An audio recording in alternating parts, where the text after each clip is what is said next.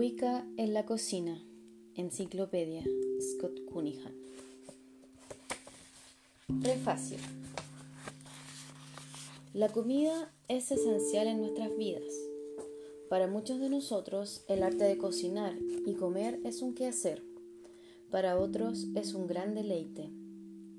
Y para algunos, las artes culinarias y sus productos son indulgencias. La comida sustituye al amor la comida es una excusa. La comida es un Dios. Usted está a punto de embarcarse en una jornada en un reino familiar y excitante. Este libro es una guía para escoger preparaciones rituales y alimentos para manifestar cambios necesarios en nuestras vidas.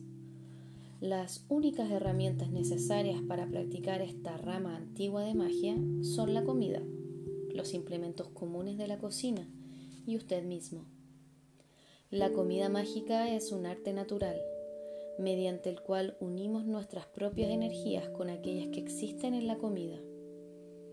La parte 1 de este libro consiste en un material introductorio, los procesos de magia y cocina, las comidas asociadas con las antiguas festivales, el vegetarianismo, y una guía paso a paso de la práctica de la comida mágica. La parte 2 es una enciclopedia de alimentos mágicas. Artículos concisos exploran los fondos espirituales y los usos mágicos de centenares de alimentos, incluyendo el pan, frutas, vegetales, helado, tofu, azúcar, chocolate, alimentos de mar, hierbas y especias, nueces, café, té y bebidas alcohólicas. Se trata de muchas comidas comunes y exóticas. ¿Por qué la sopa de nido de pájaro es tan apreciada por algunos asiáticos? ¿Qué energías mágicas yacen dentro del pay de manzana, de los brotes o germinados, en la avena y en las barras de chocolate? La parte 3 podría llamarse el libro mágico de dietas. 11 capítulos describen 15 dietas, cada una diseñada para crear un cambio diferente dentro de la vida del comensal. Protección, amor, dinero, conocimiento psíquico, salud, pérdida mágica de peso y mucho más. En la parte 5 he intercalado alguna de la información contenida en la parte 2 o en cuadros de referencia fácil una lista de alimentos gobernados por los signos del zodiaco y una tabla de las propiedades mágicas de comida rápida completa esta sección. Finalmente, dos apéndices tratan sobre símbolos mágicos y fuentes de orden de correo de comida rara, hierbas y especias. Este no es un libro de cocina gastronómica, ni es un libro de cocina es una guía para transformar nuestra vida con los alimentos que comemos. Es una introducción práctica a un tema muy antiguo. Introducción. La comida es mágica. Su poder sobre nosotros es innegable. Del dulce, señuelo rico de un bizcocho de chocolate y nueces frescamente cocido a una alcachofa exquisitamente cocida al vapor, la comida continúa seduciéndonos. La comida es vida. No podemos continuar viviendo sin su magia. La comida, sin embargo, también alberga energías. Cuando comemos, nuestro cuerpo absorbe esa energía, así como absorbemos vitaminas, minerales, aminoácidos, hidratos de carbono y otros nutrientes. Aunque no estemos conscientes del efecto de un apetito saciado, la comida nos cambia sutilmente. En tiempos de escasez, así como de plenitud, los pueblos alrededor del mundo han tenido a la comida como reverencia religiosa. Arroz en Asia, frutas a lo largo de Europa, granos en África, granadas y cervezas en el cercano oriente, bellotas y piñones en el sudeste americano, plátanos y coco en el Pacífico, vegetales en la América tropical. Estos alimentos han jugado un papel significativo en los rituales religiosos y mágicos. Las comidas sagradas son compartidas con la diosa y dioses o sus sacerdotisas y sacerdotes. Aún hoy, comer con otros todavía es un acto de compartir energía, unidos y en confianza. La magia de la casa y la santidad de los rituales de recoger en los campos y bosquecillos todavía son recordadas por pueblos aislados. La mayoría de nosotros ahora, sin embargo, compra pan. Recogemos nuestras frutas y verduras de los brillantes contenedores y cazamos en los refrigeradores. En tanto que hemos perdido el conocimiento de las viejas magias, también nos hemos olvidado de la erudición mística de los alimentos. Pero las energías eternas todavía vibran dentro de nuestras comidas. Ellas esperan a que nosotros nos demos cuenta y usarlas. A lo largo, no se requieren hechizos mágicos. Pensamos que un simple ritual es necesario para empujar la efectividad de la comida. Si usted tiene al menos un pequeño conocimiento de magia, siga las instrucciones presentadas en este libro. Usted descubrirá su poder. Pronto. La magia es un arte positivo y amoroso. La magia no es sobrenatural, mala o peligrosa. He tratado de considerar para todos los gustos y sabores el escribir este manual mágico práctico no es estrictamente vegetariano, ni tiene relación solamente con comida saludable u orgánica. Usted aquí encontrará la magia del vino, del azúcar, de los croissants, junto con las algas marinas, las zanahorias y el tofu. Este libro tiene algo para todos. Comer es una fusión con la tierra, es una afirmación del acto de vida Preparar ritualmente y comer alimentos específicos es un método eficaz para reforzar y mejorar nuestras vidas. Y también es divertido. El sagrado chocolate, los encurtidos apasionados, ellos son parte de la magia de la comida y los hechizos para crearlos empiezan en su propia cocina.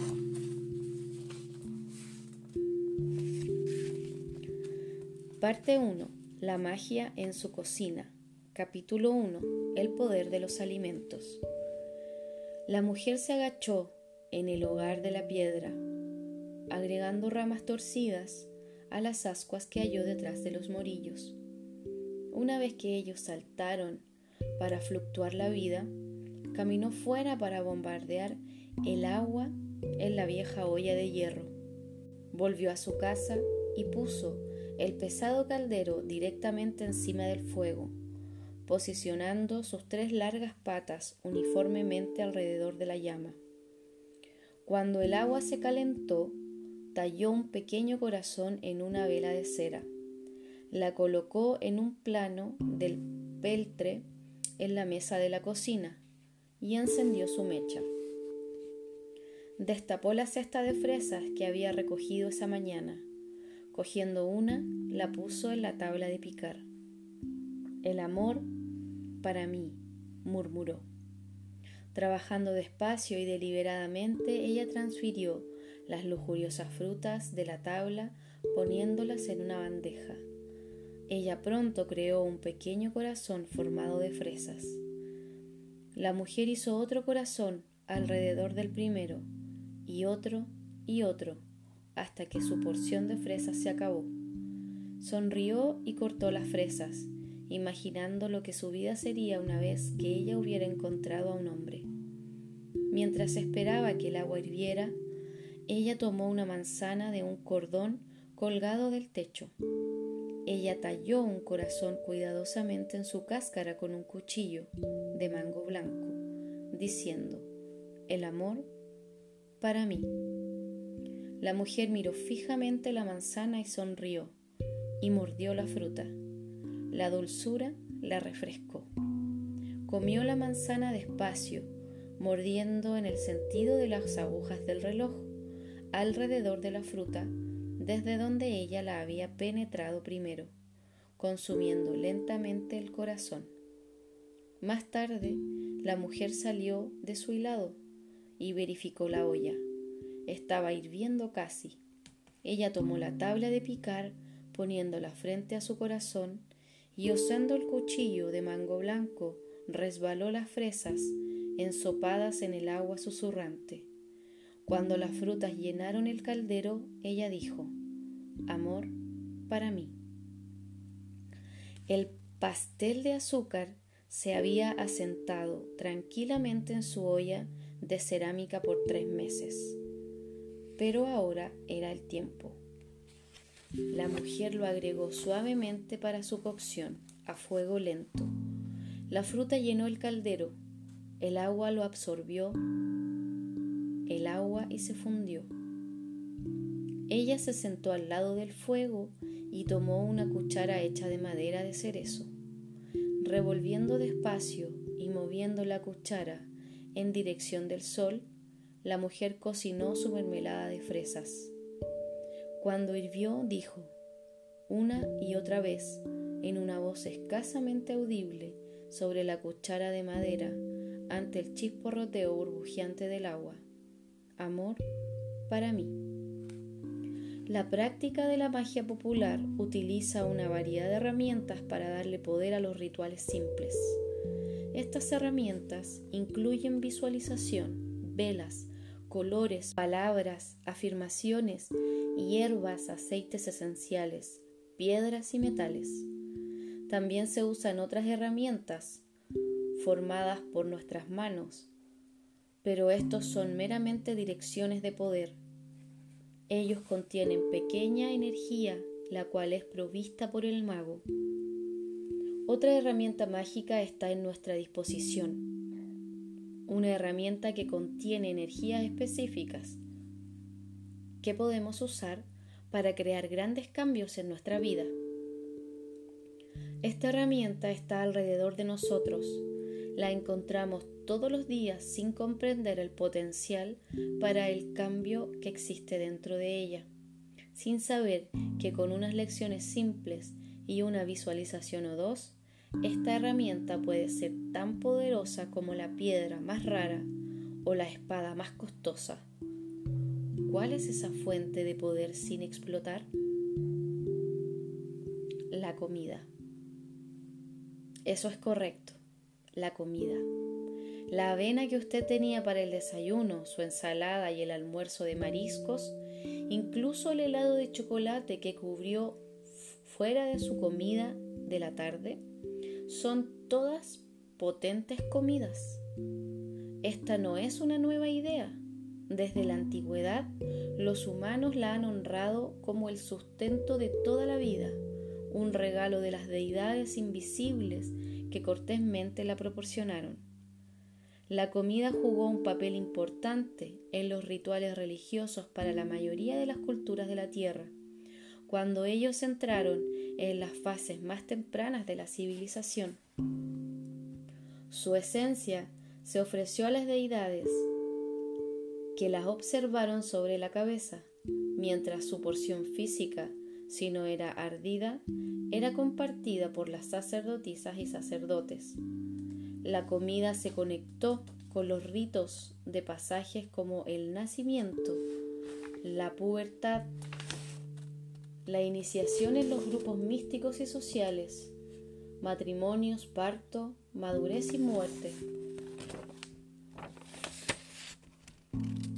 No solo la comida se unió con las religiones más tempranas, también fue entendida por poseer una energía no física. Se comían diferentes tipos de comida para la fuerza física, para el éxito en la batalla, para el parto fácil, para la salud, sexo, prosperidad y fertilidad. Aunque la comida mágica nació en una era más temprana, no ha muerto. Se usan las comidas en la magia en el este y el oeste, aunque la razón para ello incluso pueda haber cambiado. Las tortas de cumpleaños son un ejemplo. Muchas tortas de cumpleaños contienen deseos escarchados de buena suerte. ¿Por qué debemos nosotros comer palabras? Originalmente se pensaba que las palabras contenían las energías asociadas con ellas, así que se creía que en el celebrante del cumpleaños disfrutaba la torta y la energía de las palabras. La torta de cumpleaños son una forma contemporánea de comida mágica. Sea o no que perpetúan este ritual, son conscientes de él. Mientras la comida mágica ha sufrido la negligencia en la mayoría del mundo occidental, fuera de las conexiones religiosas, hay muchos lugares donde la comida todavía se ve como una herramienta de transformación personal. En Japón y China se comen comidas específicas para asegurar una larga vida, la salud, el amor, incluso un paso de grado en un examen. Tales rituales han continuado durante 2.000 a 3.000 años porque son efectivos. Durante los 20 años de mi incursión en el reino de la magia, me he dado cuenta que ninguna parte de nuestras vidas está divorciada de su poder. Yo empecé investigando los usos mágicos de la comida hace aproximadamente 17 años, cuando me tropecé con el conocimiento que también era una herramienta de magia y podría ser usada para crear lo positivo, el cambio necesario. Muchos de mis pares expresaron escepticismo cuando les expliqué de primero la premisa de este libro Cerrados mentalmente con un punto de vista particular acerca de la magia, ellos no podían, así de simple, esta idea de que la comida pudiera ser una fuerza para el cambio mágico. La mayoría de ellos convenía que las hierbas contienen energías. Correcto, dije yo. Si las hierbas son apropiadamente escogidas y usadas, el mago puede liberar sus energías para manifestar un cambio específico. ¿Bien? Correcto, dijeron ellos. Bien, las hierbas son plantas, las plantas son comida. Y si la comida es apropiadamente escogida y usada, ¿no puede acaso el mago descargar sus energías para propósitos mágicos? Por supuesto, ellos pueden y lo hacen. No tiene sentido que el romero que un mago quema durante una ceremonia de amor podría usarse de otras maneras mágicas al cocinar quizás. Considerando que han usado los limones durante siglos en rituales purificadores, ¿no podemos acaso hornear un pay de limón e internalizar sus energías limpiadoras? Esta es la magia de la comida. Pueden encontrarse platos familiares y extraños en estas páginas. Sus energías mágicas se declaran claramente. Donde es necesario, también se dan las direcciones para la preparación He incluido recetas donde sentía que eran apropiadas, aunque usted probablemente ha preparado o por lo menos ha comido la mayoría de estos platos. Cada comida y cada bocado nos ofrecen una oportunidad para cambiarnos a nosotros y a nuestro mundo. Podemos darle poder nuestras vidas con las energías de la comida, con conocimiento y unos pocos rituales cortos. Podemos chispear los poderes naturalmente inherentes de la comida, transformándolos en las versiones comestibles de las piedras, los bosques y metales usados por los magos. Nosotros debemos comer para vivir. Semejantemente, debemos tomar el control de nuestra vida para ser verdaderamente felices. Las herramientas para hacer eso simplemente están en sus alacenas, en su refrigerador y en su mesa de la cocina. De vuelta a la página y descubra la magia que lo espera.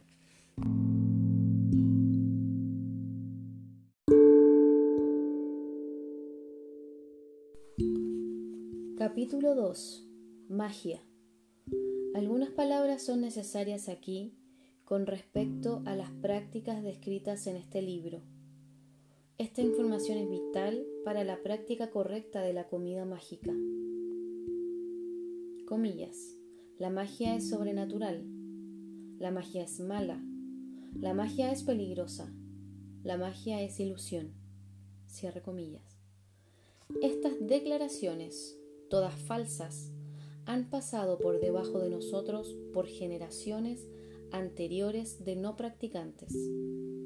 Solo aquellos que no han trabajado ninguna magia creen que estas ideas son verdad. Declaraciones como estas también han sido hechas para casi muchas otras prácticas en tiempos anteriores. La matemática, la química, la psicología, el psiquismo, la astronomía y la cirugía. Estas y muchas otras artes y ciencias han sido empujadas desde la oscuridad que acecha tales declaraciones detrás de la luz. Ya no se considera que ellas son sobrenaturales, malas, demasiado peligrosas o ilusorias. Al menos dos aspectos de nuestras vidas todavía no se han introducido en este augusto grupo, la magia y la experiencia religiosa. Científicos de línea dura y aquellos que comparten su punto de vista agrupan a estas dos porque para ellos son de hecho fantasías sin base. La magia para ellos posiblemente no puede tener éxito, porque no hay ninguna ley conocida que gobierna el mecanismo del trabajo en la magia, y ninguna fuerza conocida que podría darle poder. Ellos ven a menudo la experiencia religiosa con una mezcla similar de entretenimiento y desprecio. Desgraciadamente para estos mofadores, que es lo que son, los trabajos mágicos y la experiencia religiosa existe. Decirle a un individuo que ha establecido una relación personal con la deidad que la deidad no existe producirá resultados predecibles. Lo mismo es verdad de los magos. Ellos no creen que la magia sea eficaz, ellos saben que lo es. La base de la magia es el poder. Aunque los magos lo han usado por miles de años, todavía no sabemos exactamente qué es el poder, pero sabemos trabajar con él. La magia es un movimiento de energías naturales pero sutiles para manifestar el cambio necesario. Estas energías existen dentro de nosotros, dentro de nuestro mundo y dentro de todos los manuales en él. Estas energías tanto en los aguacates como en nuestros propios cuerpos, comparten una fuente común, aun cuando sus manifestaciones específicas son bastante diferentes. ¿Cuál es la fuente común? Cada religión le ha dado un nombre diferente. Tres tipos de energías son usadas en la magia. Estas son el poder personal, la energía que nuestros cuerpos poseen, el poder de la tierra, que reside dentro de nuestro planeta y dentro de las plantas, piedras, agua, fuego, la atmósfera y los animales, y el poder divino que nos ha atraído a la Tierra en formas específicas. La magia siempre utiliza el poder personal. En la magia de la gente, el poder de la Tierra se usa también. El mago eleva o despierta su propio poder a través de la visualización o el ejercicio físico. Entonces, el poder de la Tierra, la energía que reside dentro de los objetos naturales, se despierta a través de la visualización. La visualización, el proceso de crear las imágenes en la mente, armoniza estas energías, alterándolas para hacerlas útil con un propósito específico. Una vez que esto ha sido cumplido y se hace fácilmente, el mago mezcla los dos tipos de energía. Esto normalmente se hace a través de la visualización, pero hay otras técnicas disponibles. La comida mágica es única ofreciendo un método muy natural de unir dos energías. Por ejemplo, Marjorie quiere aumentar su ingreso, ella está trabajando duro en su trabajo y trae un sueldo regular a casa, pero ella no parece salir adelante de sus facturas. Tiene una necesidad, más dinero. Estando familiarizado con la comida mágica, ella decide agregar un dinero para comida energizante para cada una de sus comidas.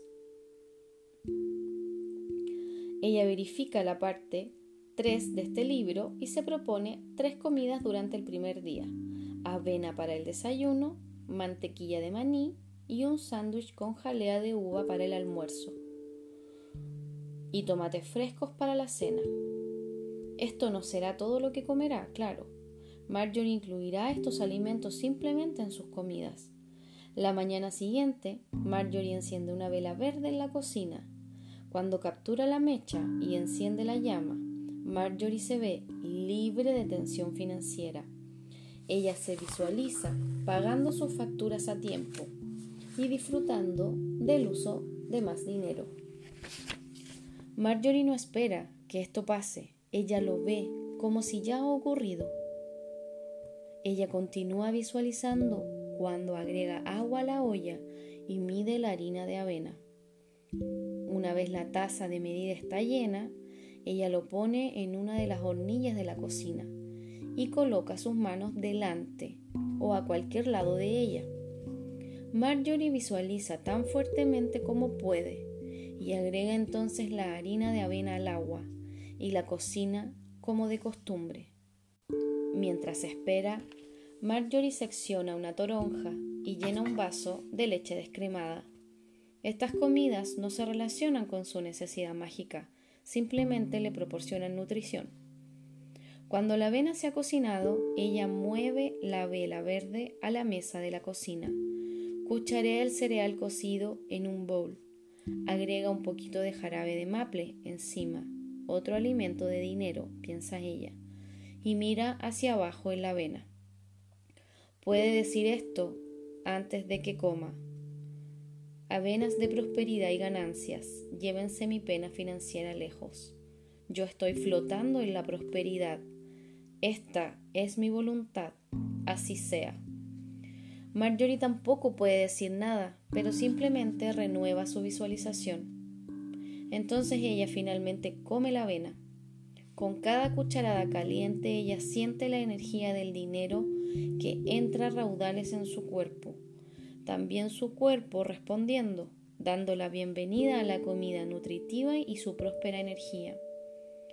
Marjorie pellizca la vela encendida y regresa al cajón de la cocina hasta su próxima comida mágica.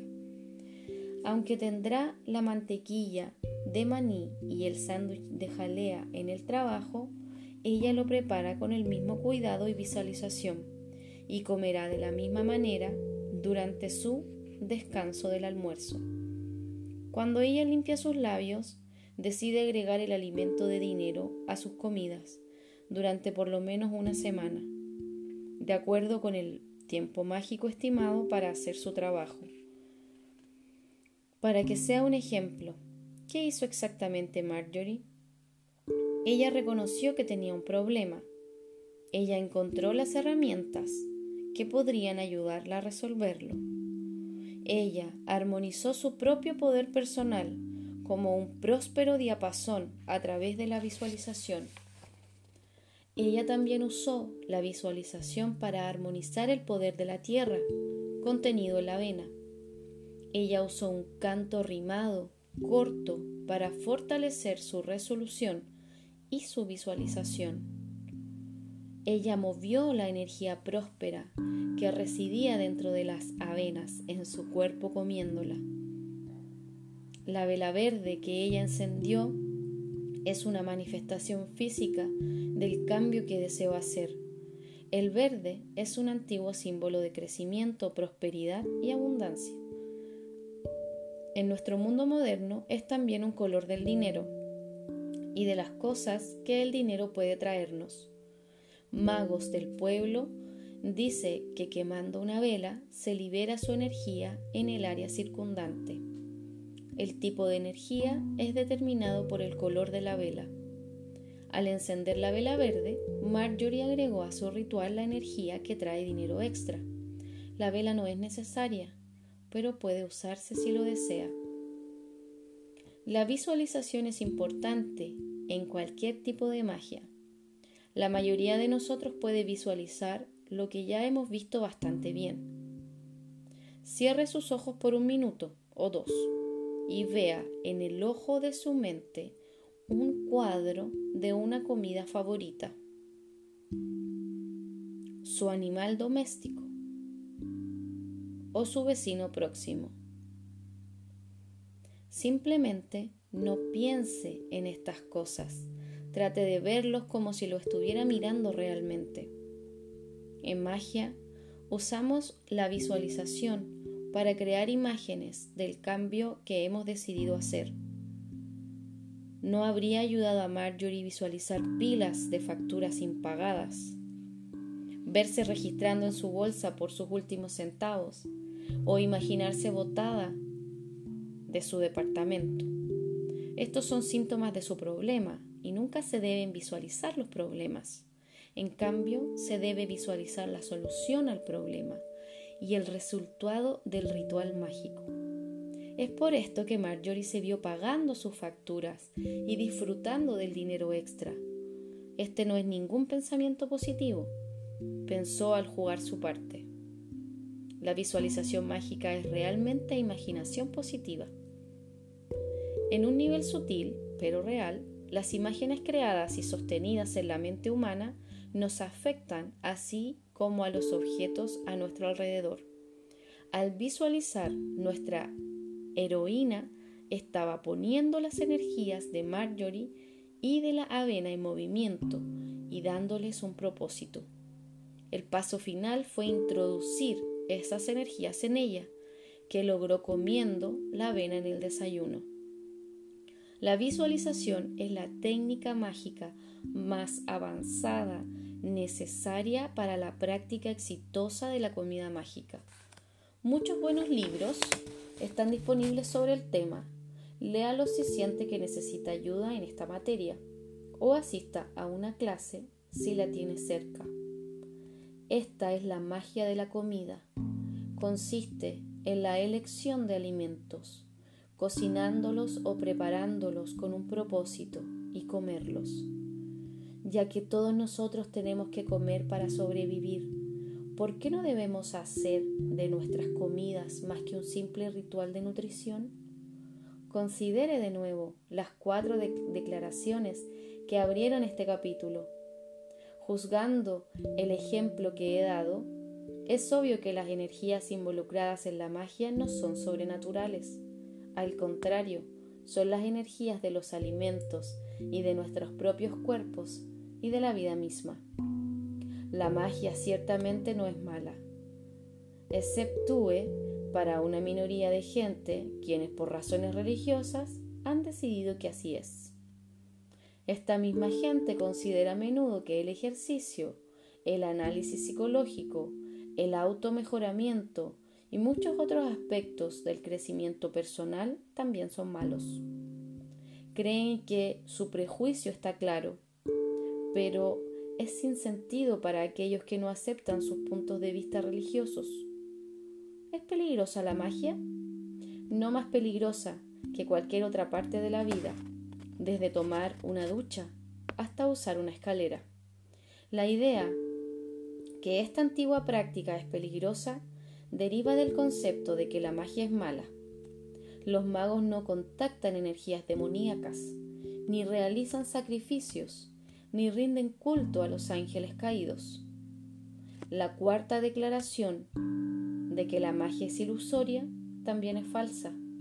Esta idea es aceptada por la mayoría de aquellos que no la han practicado y que no pertenecen a un grupo religioso fundamentalista. Es difícil o imposible demostrar a estos cínicos que la magia es eficaz precisamente porque la magia utiliza energías que estos cínicos aún no han investigado plenamente.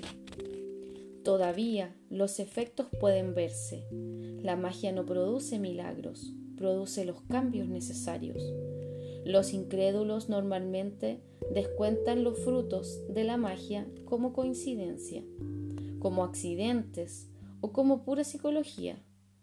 Estas tres explicaciones son bastante hábiles pero si la magia produce los resultados deseados, una y otra vez, de nuevo, y si sus practicantes encuentran que con sus simples rituales mejoran la calidad de sus vidas, entonces no es ninguna ilusión, no importa lo que otro pueda decir. La única manera de que usted pueda descubrir esto es practicándolo. No crea que la magia trabaja, trate de hacerla y así usted sabrá que lo hace.